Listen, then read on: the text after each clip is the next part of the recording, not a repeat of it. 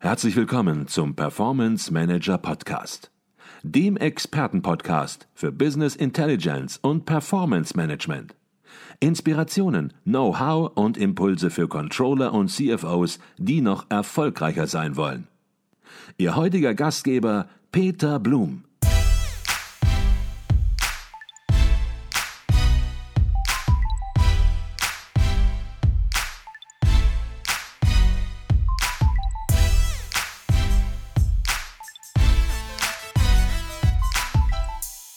Herzlich willkommen im Performance Manager Podcast. Mein Name ist Peter Blum. Bei mir ist heute Kea Wassermann, die ihr Studium an der Nordakademie Graduate School absolviert hat und mit ihrer Masterarbeit den zweiten Platz des ICV Newcomer Award 2022 belegt hat. Der Award zeichnet Studierende aus, deren Master- oder Bachelorarbeiten sich auf hervorragende Weise entweder mit innovativen Controlling-Themen oder auch klassischen Controlling-Themen in der praxisnahen Anwendung befassen. Doch bevor wir tiefer in Ihre Arbeit einsteigen, Frau Wassermann, zunächst mal herzlichen Glückwunsch zum zweiten Platz des ICV Newcomer Awards 2022. Ja, hallo, vielen lieben Dank, Dankeschön.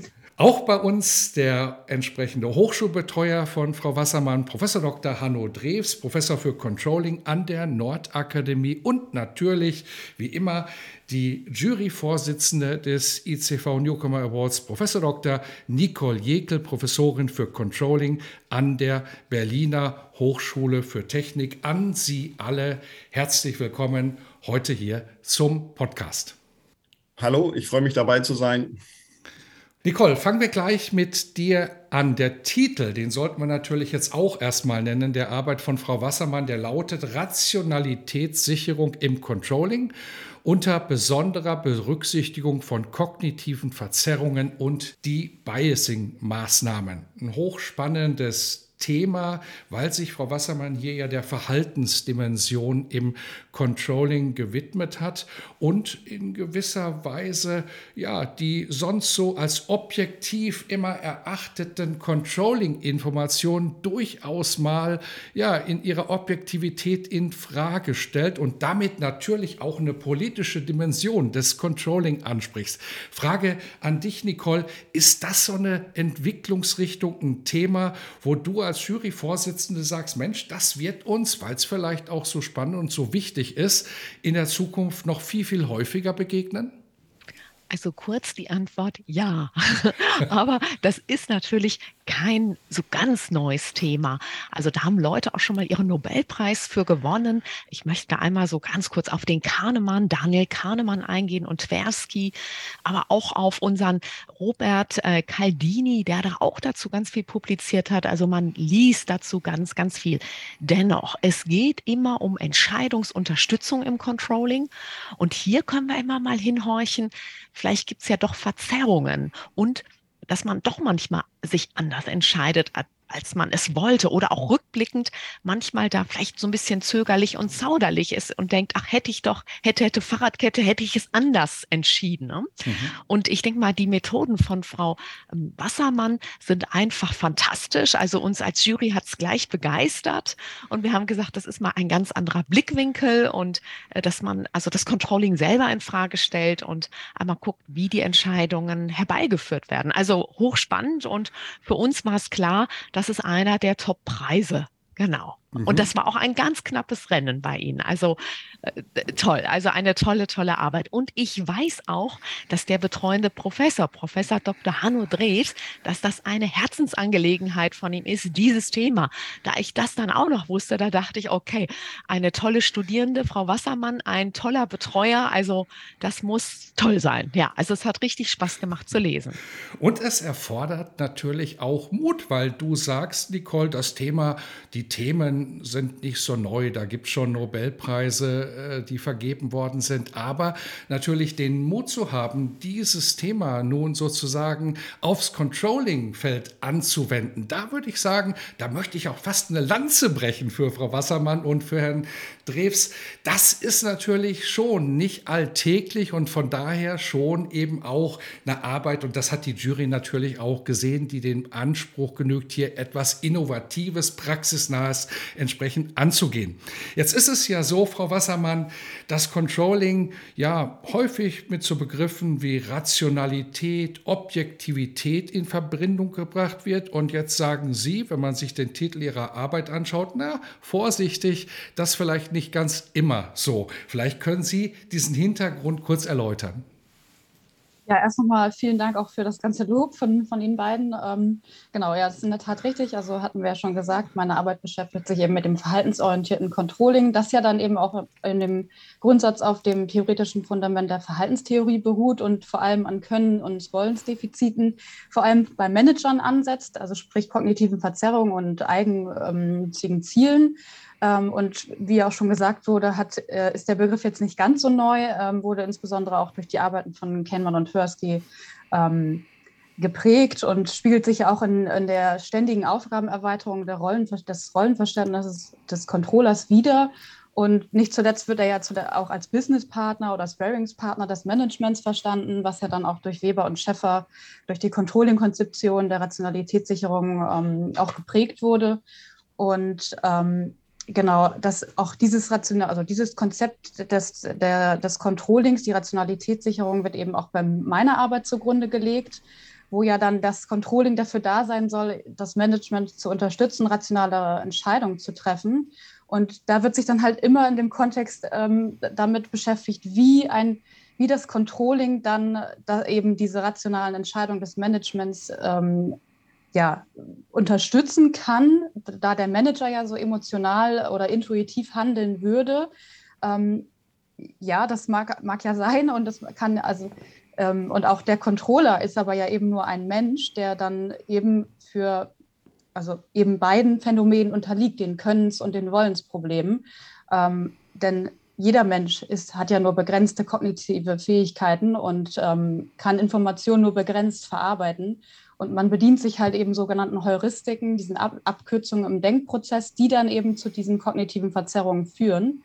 Und deswegen habe ich mir halt vorher schon überlegt, dass dieser, diese Notwendigkeit des Rationalitätsanspruchs eben sich nicht nur auf die Art und Weise, wie das Management Entscheidungen trifft, ähm, bezogen werden muss, sondern eben auch ja ausgeweitet werden muss auf, die, auf den Step davor. Wie, wie trifft denn der, der, äh, der Controller seine Entscheidung dann im, im Rahmen der Entscheidungsvorbereitung für das Management?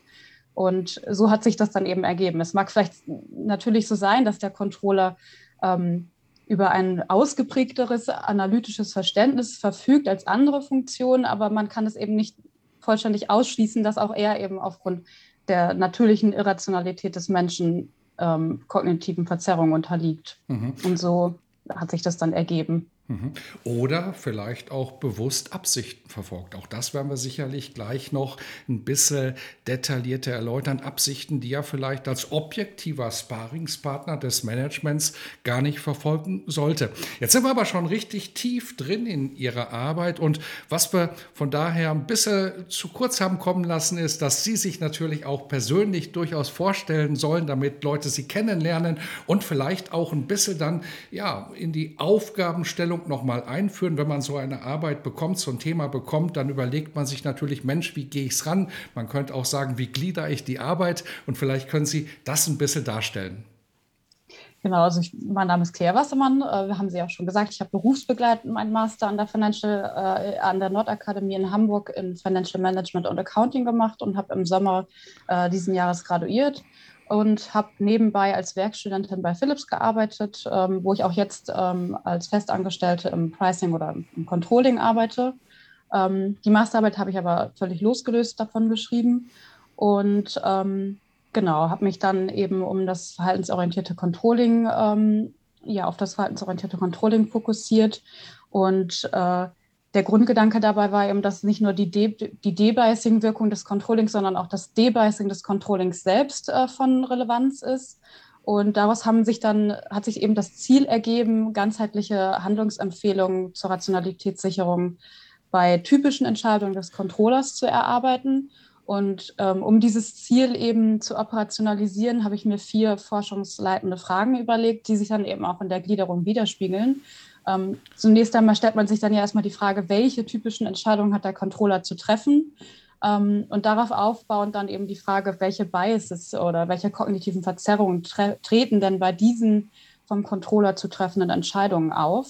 Und dann eben als ähm, Maßnahme, äh, wie äh, können denn diese Biases dann reduziert werden mit ähm, praxisrelevanten Debiasing-Maßnahmen, die sich dann auch für die Anwendung im Controlling eignen.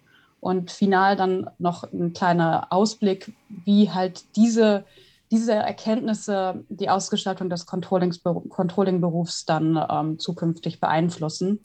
Und ähm, genau, ich habe dann eben bin dann vor, so vorgegangen, dass ich einmal eine Literaturanalyse vorgenommen habe, die dann als Zwischenergebnis mit einem generischen Controlling-Prozess äh, abschließt, was dann als Untersuchungsmodell diente und habe dann ähm, über den Status quo der verhaltensorientierten Forschung dann mögliche Debiasing-Maßnahmen ähm, und ein kleines Debiasing-Konzept äh, entwickelt über auch ähm, eine empirische Studie. Das heißt, ich habe noch äh, Interviews, Experteninterviews geführt, um eben diese theoretischen Erkenntnisse dann auch nochmal zu ergänzen und zu plaus plausibilisieren, dass dann eben auch ein groß, größtmöglicher Praxisbezug dann auch ähm, der dabei rauskommt.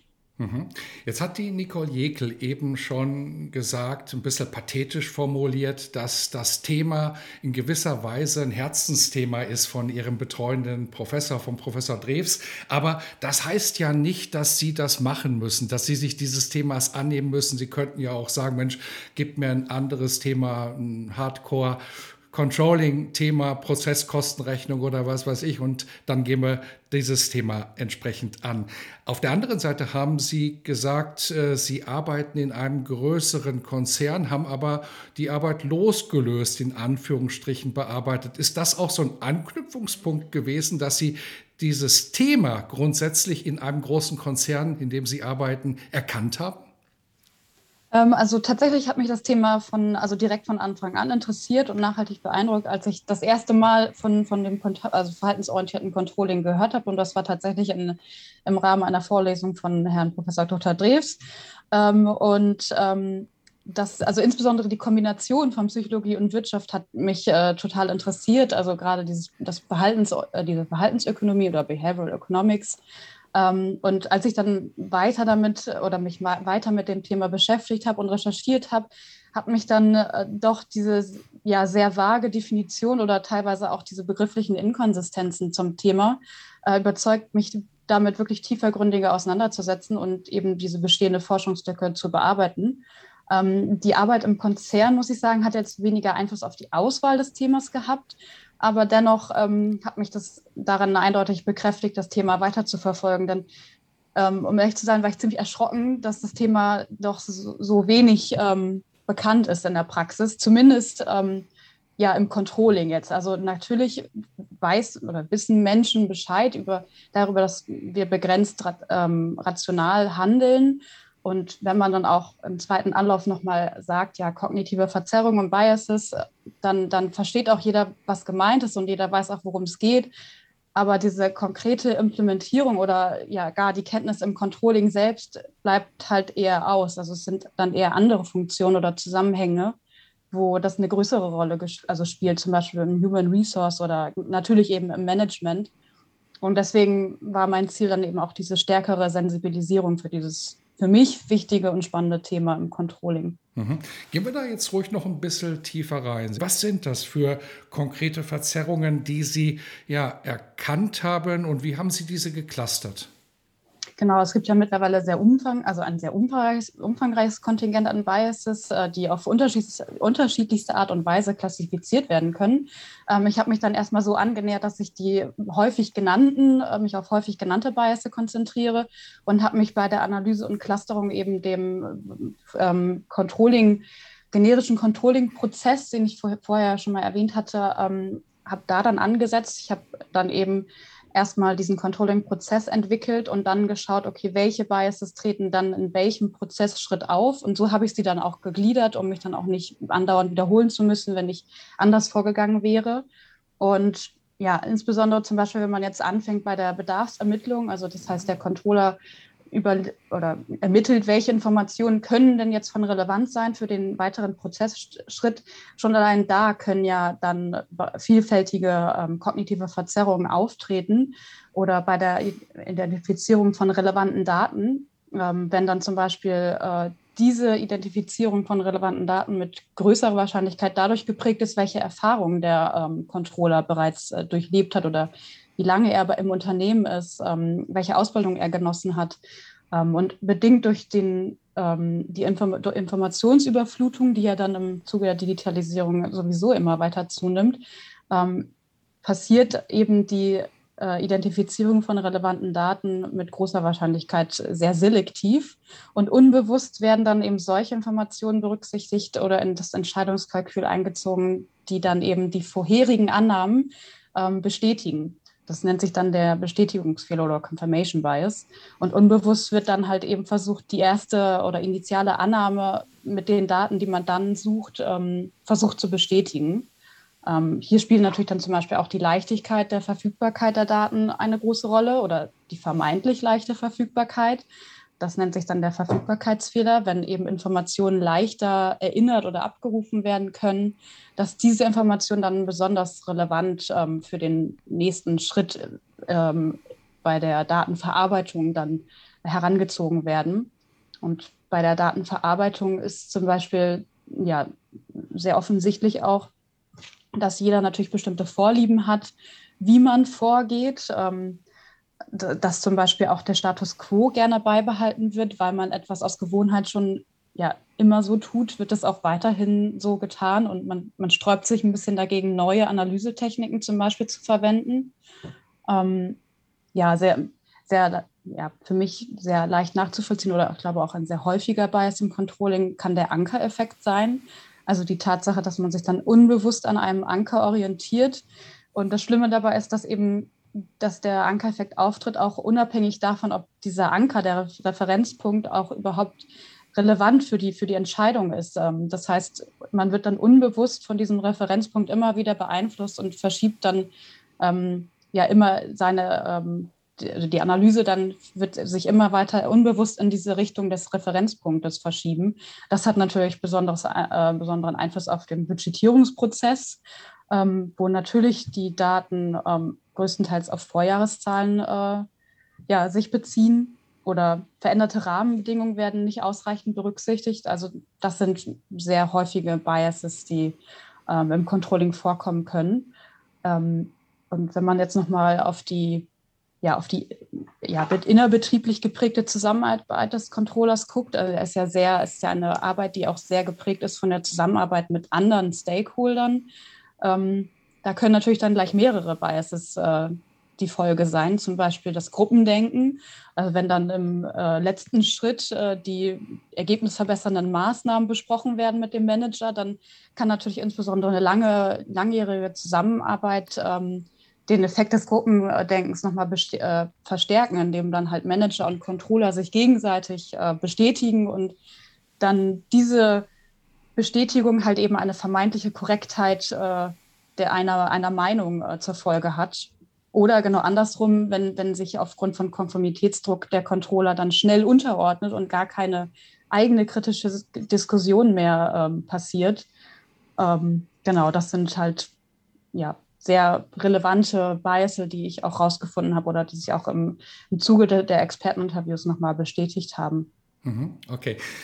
Herr Professor Drews, jetzt hat die Frau Wassermann eben gesagt, dass Sie sich mit dieser Verhaltensdimension in Ihren Vorlesungen auch beschäftigen. Und die Frau Wassermann hat es dann sogar motiviert. Von daher auch herzlichen Glückwunsch natürlich an Sie in gewisser Weise, hier eine Arbeit anzufertigen, Ihre Masterarbeit anzufertigen, die dann mit diesem Erfolg natürlich auch in gewisser Weise eine Auszeichnung für Ihren Lehrstuhl darstellt. Was ist das für eine Motivation, dass Sie sich in der Vorlesung mit dem Thema befassen? Wo liegt der Nutzen fürs Controlling?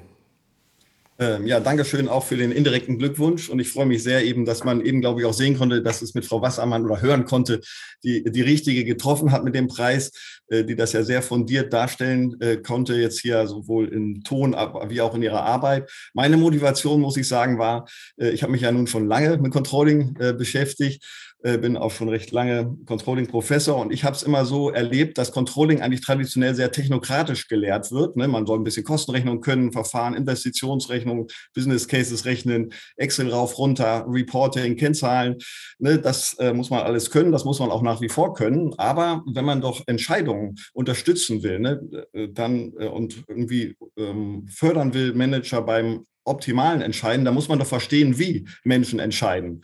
Nicht? Und das fand ich immer merkwürdig, dass das gar nicht so vorkam, dass man überlegt, wie entscheiden Menschen eigentlich wirklich und wie gehen sie vor, wie sind sie dabei aber eben auch ein bisschen äh, ja, fehlgeleitet, wäre falsch gesagt, sondern eben geleitet durch äh, Biases, Wahrnehmungsverzerrungen oder eben durch äh, persönliche Ziele, die vielleicht nicht immer zu Unternehmenszielen perfekt passen. Und da ist man dann in dieser verhaltensorientierten Sphäre drin. Und das zu verbinden, fand ich immer schon genauso spannend, wie das auch die Kea Wassermann gerade dargelegt hat. Und das war meine Motivation. Und äh, die Wahrheit übrigens als Anekdote ist, wie bin ich drauf gekommen, als ich promoviert habe vor langer Zeit an der Uni Trier, äh, fand ich vom, an meinem Computer, den ich übernahm, eine Buchstütze vor und drunter mehrere Bücher als Buchstütze. Und eins dieser Bücher war ein fundierte, äh, ein, ein Grundlagenwerk eben zu äh, Managerial Decision Making, ein amerikanisches. Und das habe ich zufällig dadurch in die Finger gekriegt und das hat mich nicht mehr losgelassen. Mhm.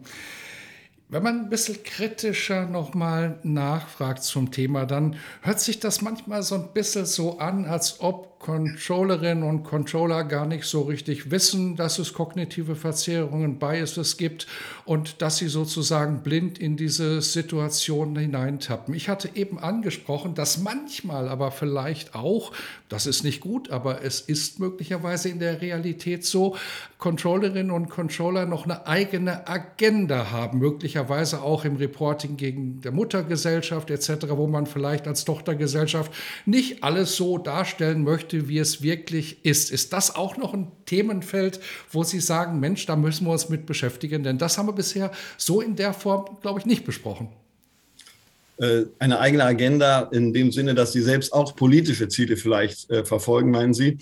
Und das kann natürlich durchaus sein, dass das so ist. Und deswegen war es ja auch äh, völlig zu Recht so, dass äh, die Frau Wassermann sich jetzt mal aus der oder mit den Controllern selbst beschäftigt hat und schaut, inwieweit die selbst dann eben auch äh, Biases äh, und anderen Zielen vielleicht unterliegen und von daher nicht immer ganz äh, optimal in Sachen Rationalitätssicherung handeln.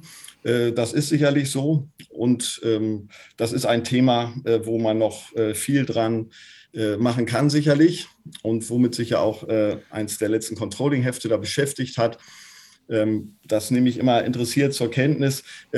Politik, muss ich sagen, im Controlling, das, das ist ja äh, ein, oder überhaupt ein Unternehmensführer ein weites Feld. Es wird immer so sein und es war immer so, dass sich Menschen äh, ja, mit, mit eigenen Zielen äh, auch eingebracht haben im Unternehmen, nicht nur an Unternehmenszielen orientiert haben und dass sie sich auch taktisch verhalten haben.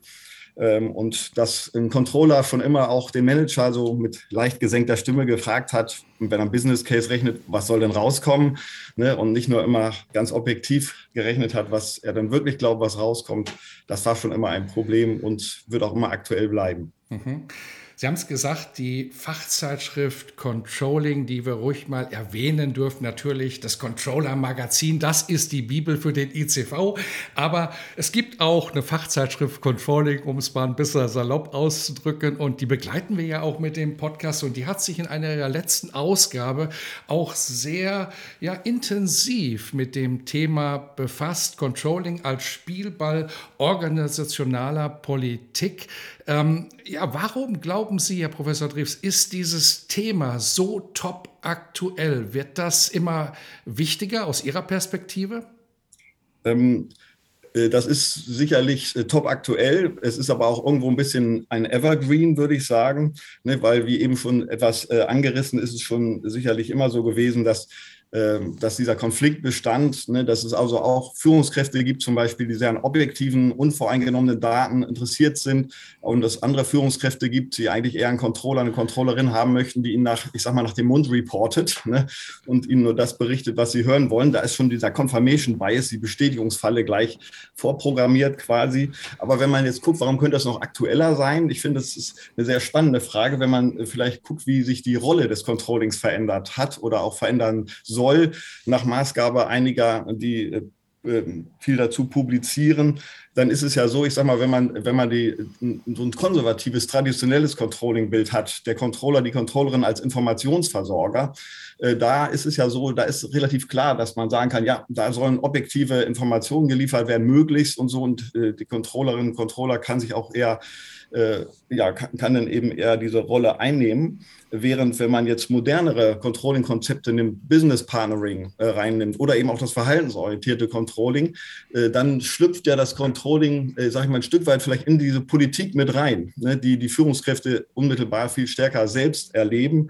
Denn äh, ja, das verhaltensorientierte Controlling sagt ja, äh, Controller sollen sich nur auch kümmern um Könnens- und Wollensdefizite von Führungskräften das muss man sich ja mal konkret vorstellen. Das ist ja ein echter Eingriff in die Persönlichkeit, sage ich mal, der, der Führungskräfte. Wenn jetzt da ein Controller nicht nur Daten liefert, sondern sich überlegt, Mensch, meine Führungskraft da, ne, was will der eigentlich gerade wirklich und ist dann das so in Einklang mit Unternehmenszielen oder kann er das überhaupt? Kann sie das überhaupt? Ne?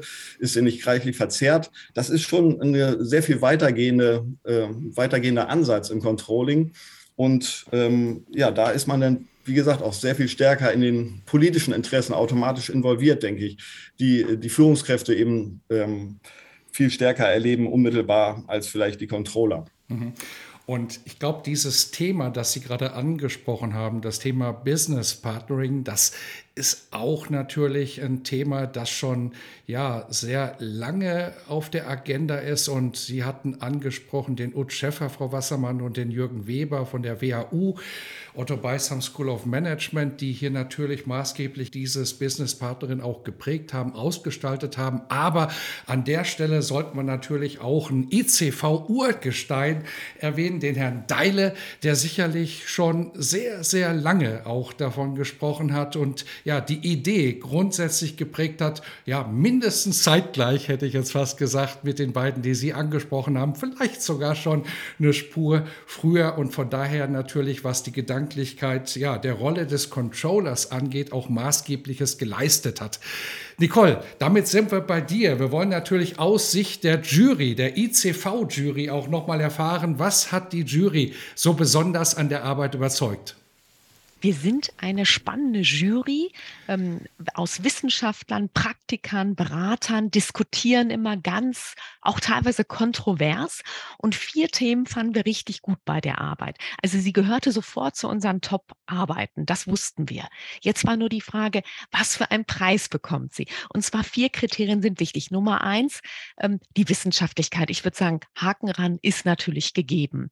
Nummer zwei, ist die Arbeit innovativ? Ja, auch obwohl das Thema schon lange behandelt wird, fanden wir die richtig gut. Ähm, die Fragestellung von Frau Wassermann fanden wir ganz toll. Sie haben ja nochmal die vier Fragen vorhin aufgezeichnet, also auch wie Sie so schön analytisch hergegangen sind. Das fanden wir super. Also Nachvollziehbarkeit richtig gegeben.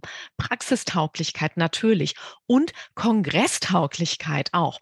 Und was uns ähm, sehr begeistert hat, war, dass Sie gesagt haben, aktuelle, also Handlungsempfehlungen. Junior speaks first, haben Sie zum Beispiel gesagt. Also der als jüngster, letzter in die Abteilung kommt. Das muss ja nicht der jüngste sein, aber der zuletzte.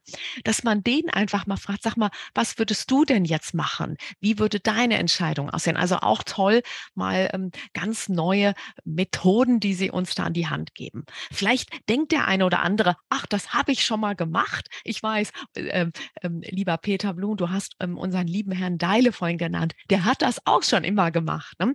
Aber manchmal vergisst man es, dass man es gemacht hat. Und ich denke mal, da darf man doch mal nachdenken. Ich habe es übrigens letzte Woche gleich probiert, ähm, weil ich gedacht habe, du musst es gleich mal umsetzen. Und das war so ein tolles Ergebnis, wo ich gedacht habe, Leute, macht es einfach mal. Probiert die tollen Methoden von der Kea Wassermann und setzt es einfach um. Einfach ins Tun gehen. Mhm. Und da sollten wir vielleicht auch noch mal ein bisschen tiefer drüber sprechen, Frau Wassermann. Sie haben natürlich nicht nur die Probleme beschrieben, sondern Sie haben auch gesagt, Mensch, wie könnte man es denn besser machen? Und das ist dann unter dem Oberbegriff die Biasing-Maßnahmen entsprechend in ihrer Arbeit ja, erarbeitet worden, wo letzten Endes Maßnahmen zu mehr Objektivität und Neutralität führen sollen. Vielleicht können Sie dazu auch noch mal etwas sagen. Ja, genau. Also das Schöne ist ja, wie Frau Professor Dr. Äh, Jekyll schon gesagt hat, ähm, dass Debasing-Maßnahmen eben auch sehr einfach äh, umzuwenden sind. Also es braucht halt nicht ähm, nicht zwangsläufig große finanzielle Mittel oder auf, aufwendige Techniken, um da irgendwie einen großen Effekt zu implementieren.